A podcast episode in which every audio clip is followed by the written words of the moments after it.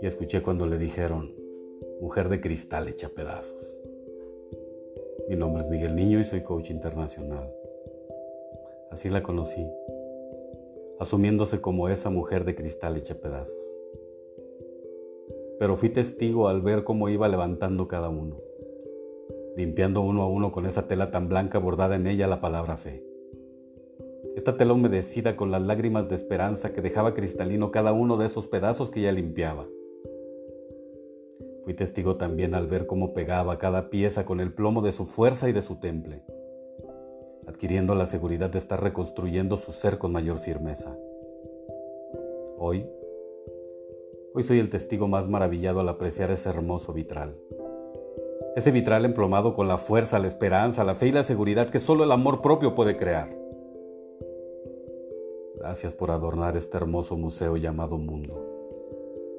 Con cada hermoso vitral llamado mujer. Gracias.